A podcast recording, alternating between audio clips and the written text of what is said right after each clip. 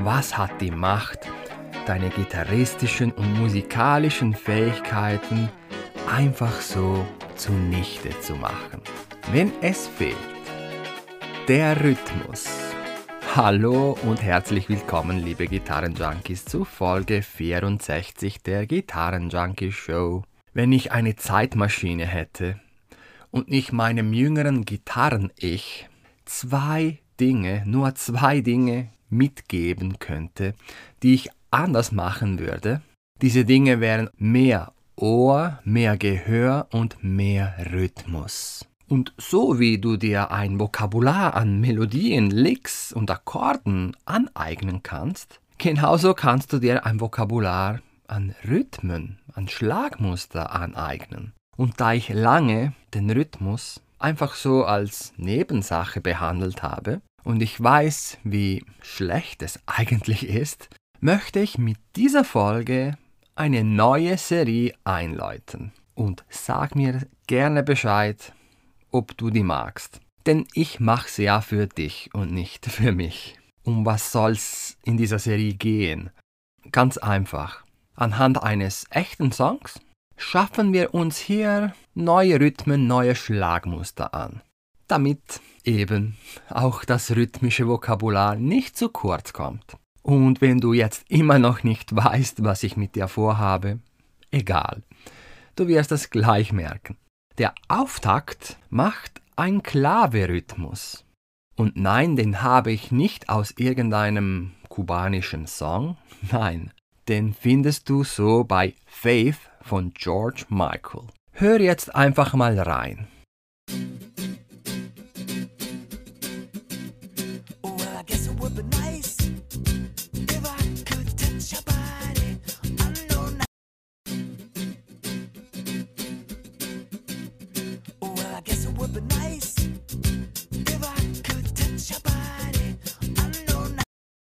Wenn du mich schon länger kennst, dann ahnst du schon, was jetzt kommt.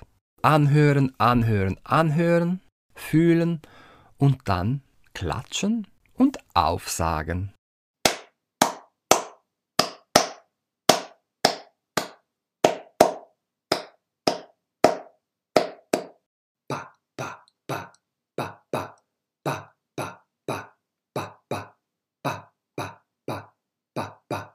Das empfehle ich dir immer als ersten Schritt, bevor du irgendein Plektrum in die Hand nimmst.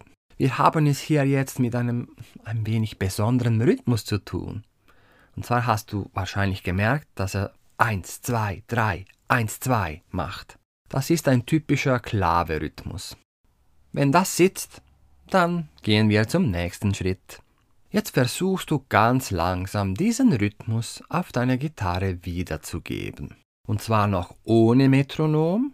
Und dafür dämpfst du alle sechs Seiten ab mit der Greifhand, damit du dich einfach nur auf die Schlaghand konzentrieren kannst. Jetzt geht's um das mechanische, das technische Einspielen. Nimm dir so viel Zeit wie nötig und geh es einfach langsam an.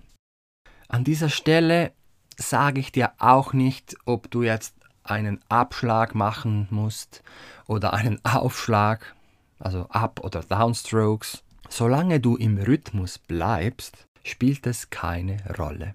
Mach es einfach so, wie es sich für dich natürlich anfühlt. In dieser Phase kümmern wir uns auch noch nicht um diese rhythmischen Verzierungen, die das Ganze ein bisschen grooviger machen, wie zum Beispiel Ghost Notes dazwischen. Das kommt alles später.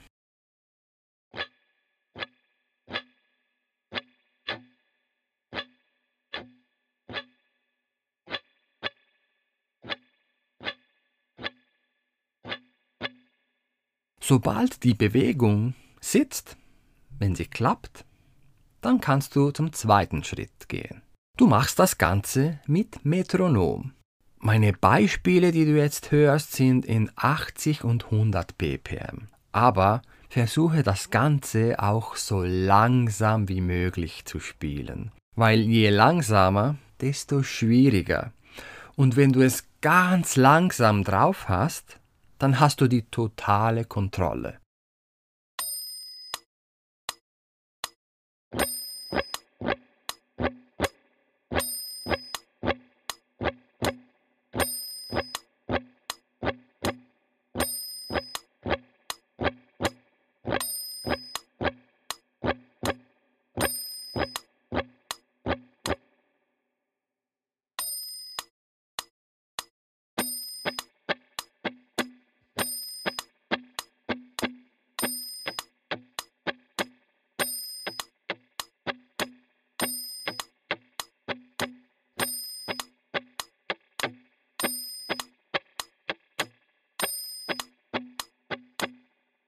Gut. Nächste Stufe. Wir machen dasselbe wie vorhin, aber auf einer einzigen Seite. Du fragst dich jetzt vielleicht wieso? Weil auf einer Seite Rhythmen zu spielen ist tendenziell auch herausfordernder. Und wir möchten einen Rhythmus ja nicht nur mit Akkorden spielen können. Nein, wir möchten das auch mit Einzelnoten. Also, jetzt hörst du ein Beispiel ohne Metronom und wieder zwei Beispiele in zwei verschiedenen Tempi mit Metronom.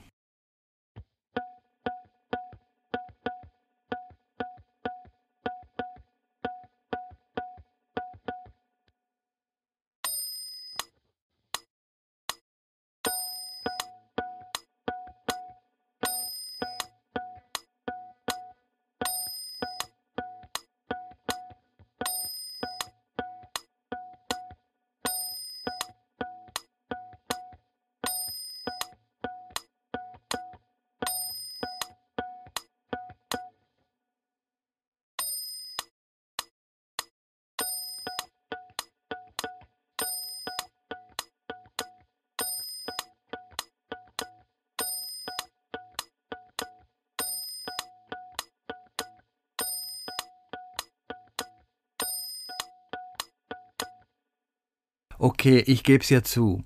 Ich habe mir für diese erste Folge der Serie nicht den wirklich einfachsten Rhythmus ausgesucht. Gut, bis jetzt haben wir nur mit abgedämpften Saiten geübt. Nehmen wir jetzt doch einfach mal einen Akkord. Ich nehme im Beispiel den B-Dur, der auch im Original gespielt wird. Ich mache dir ein Beispiel in 80 BPM. Und ich spiele hier immer noch keine rhythmischen Verzierungen, nur das Grundgerüst.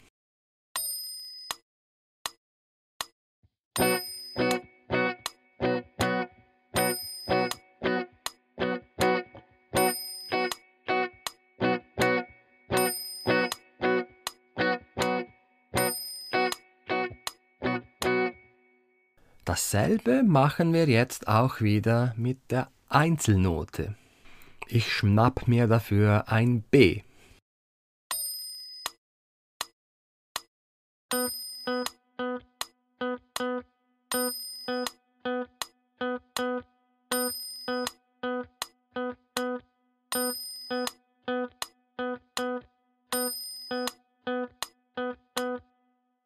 Vorhin haben wir das Grundgerüst geübt. Pa, pa, pa, pa, pa. Ich stell's mir vor wie das Malbuch meiner Tochter. Die Zeichnungen sind drin. Du musst sie nur noch ausmalen. Und das Ausmalen entspricht hier der rhythmischen Verzierung.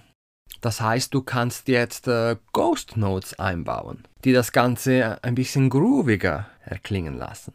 Alles, was zwischen diesem Grundgerüst passiert, kannst du jetzt ausmalen. Da Gitarre spielen keine exakte Wissenschaft ist, sage ich dir natürlich jetzt auch wieder nicht, was du zu tun hast. Du hörst jetzt, wie ich damit herumexperimentiert habe. Und wie immer, es gibt kein richtig oder falsch. Dieser Schritt ist so wichtig, weil du spätestens hier deine eigene Note hinzufügst, deine Persönlichkeit, das Ganze machst du am besten auch mit Hilfe eines Metronoms.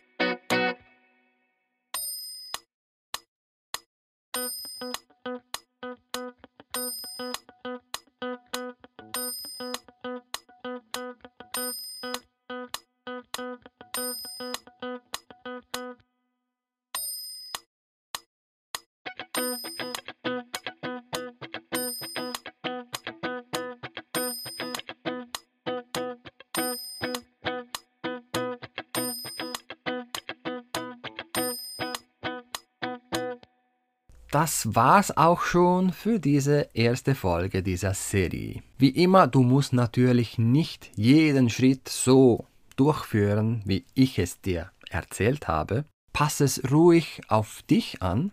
Das Wichtigste, wie immer, ist, dass du einfach das Konzept dahinter verstehst. Die Methodik. Denn es ist die, die dich weiterbringt und nicht die kleinen einzelnen Details. Also ich freue mich jetzt schon auf dein Feedback. Vielleicht willst du etwas ergänzen, vielleicht findest du, dass ich einen totalen Quatsch erzählt habe.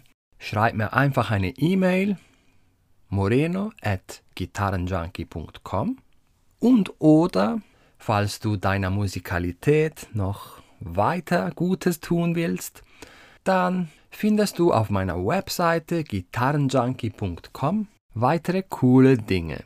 Ich danke dir ganz herzlich fürs Zuhören und bis bald. Dein Gitarrenjunkie.